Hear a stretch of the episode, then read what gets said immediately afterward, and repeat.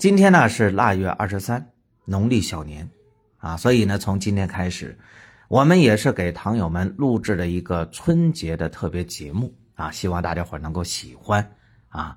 然后呢，也是不要忘记了，如果你真的喜欢的话，可以在屏幕的上方点击订阅的按钮。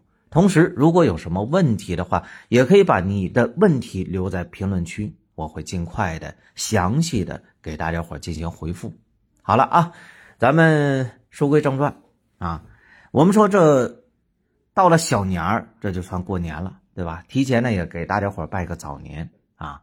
我们说除了拜年之外，其实中国人过年讲很多老理儿的啊，比如说今天讲什么二十三糖瓜年啊，二十四明天扫房子，对吧？二十五做豆腐，二十六切块肉，二十七杀公鸡，二十八把面发。二十九蒸馒头，啊，那可能提到这些老理儿啊，咱们有些伙伴就讲了，哎呀，老师啊，我哪有心思过年呢？啊，再说了，你这些老理儿，我的糖能行吗？还吃馒头，吃面食，还吃糖啊，吃药都吃不过来，对吧？啊，其实啊，我们有很多伙伴呢，虽然说你有高糖的情况，但是我们真的可以安心过年啊。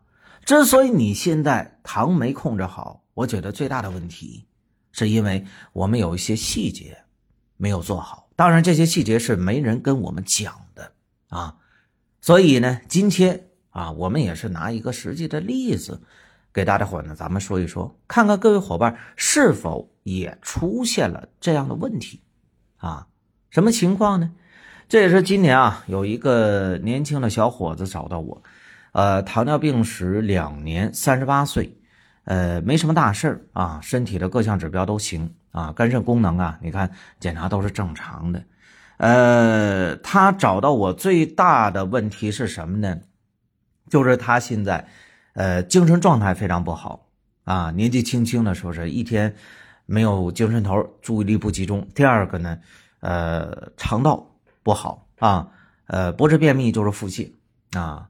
也是找了很多人，也没说出个一二三来。他自己压力也很大，是吧？你说普通人啊，谁能一天到晚的没有精神头啊？啊，谁能呃没事就腹泻或者就便秘啊？对吧？他就认为呢，这肯定是糖尿病带来的啊，所以他自己压力很大，嗯，也不知道怎么办。后来呢，是在呃喜马拉雅这个平台上，也是呃听到了我的节目啊，然后呢。呃，找到了我啊，那么当时我在看到这个这个情况之后，我跟他详细的了解了一下，然后帮他做了一下分析，又调整了一下，结果呢，嘿，问题没用多久就解决了啊。那具体的怎么回事我给大家伙咱们详细说说。呃，这位年轻的小伙子啊，他在平时控糖的时候呢，还是蛮注意的，呃，除了饮食运动之外。主要在用药上是配合的双瓜的肠溶片，还有呢就是阿可波糖啊。双瓜呢一天吃三遍，阿可波糖也是一天三次，哎，这么来调整的啊。那当时呢我就跟他讲了，我说你这个用药有问题啊。他就问我说问题出在哪儿？我就跟他讲，我说首先啊你很年轻啊，这个糖尿病疾病史也不长，就两年的时间，对吧？那么根据啊，这糖尿病发展的规律来看，是吧？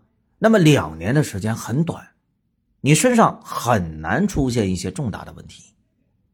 那么之所以你今天没有精神头，包括说肠道不好啊，主要原因呢跟你用药影响有关啊。呃，为什么这么说呢？第一个，我就跟他讲了，我说你现在这个用药量有点大啊。用药量大呢，会导致控糖过低啊。那么导致控糖过低的结果是什么呢？糖是人体的基础营养，是吧？你连基础营养都供给不上了，你说这个人能有精神头吗？对吧？其次呢，双瓜本身啊，它呢会影响到我们身体对维生素 B 族的吸收能力。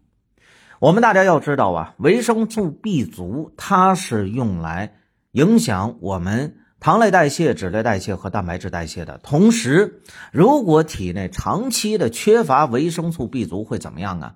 哎，没错，会神经紊乱，对吧？哎，所以你为什么现在没有精神头啊？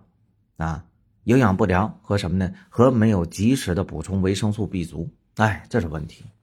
第二个，你为什么肠道不好啊？啊，高糖会引起呢肠道的紊乱，是吧？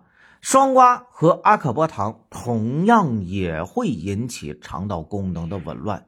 如果再加上你在饮食上可能还没有一些重点的防范的话，那么你现在一会儿便秘一会儿腹泻，哎，这就是用药不当的问题，或者说呢用药啊之后呢没有做好保护的，哎，这么一个情况，那怎么办呢？好解决啊，本身你现在用药量就大，对吧？减掉一样，哎。把那个阿可波糖减掉就好了，哎，另外呢，补充点维生素 B 族，哎，呃，不愿意补充的话呢，保证一天喝一杯豆浆，对吧？最后呢，再来点益生菌，哎，这样的话调整调整，其实啊，这问题就迎刃而解了啊。所以呢，最后给出的方案就是如此啊。第一个是吧，解药只吃二甲酸瓜，哎，把那个阿卡波糖就去掉了。第二个。让他呢至少保证一天要喝一杯豆浆，来完成维生素 B 族的一个补充。第三个啊，又让他买点益生菌去吃，保护一下胃肠道。哎，结果呢，经过这么一调整之后，十天左右，这小伙子就来感谢我了，说：“哎，哎，老师现在精神状态好多了啊。然后呢，呃，这个肠道啊，呃，排便的情况也是得到了很大的改善。但是他现在有一个问题。”什么呢？就是说，目前餐后血糖啊有点抬头的趋势，哎，心中呢有点呃不太放心，对吧？因为毕竟把阿可波糖去掉了嘛。然后我就跟他讲，我说这个情况其实你适当的调整一下饮食结构，再适当的调整一下餐后运动就好了。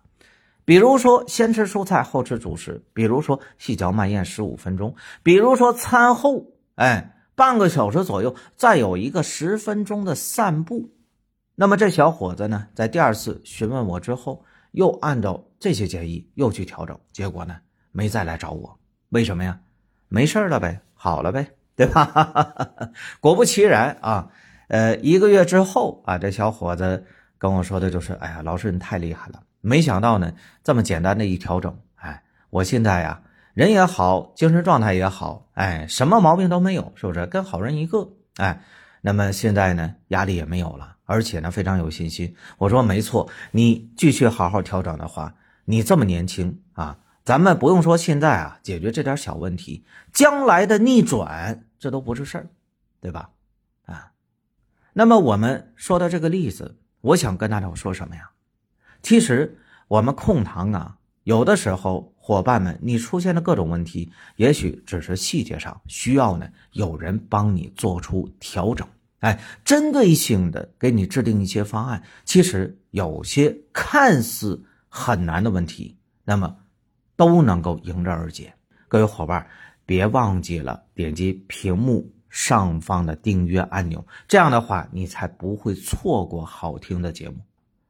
如果大家伙造成问题的话，也可以呢添加老师的私信啊，唐人公社加上三个一，哎，你有啥困难的问题，我会尽全力帮助大家伙。各位伙伴，请以后继续关注这档节目。我们今天就聊到这儿。如果您有糖尿病相关问题，想和徐老师进行咨询沟通的话，都可以节目评论区留言，徐老师将为您一对一的解答指导。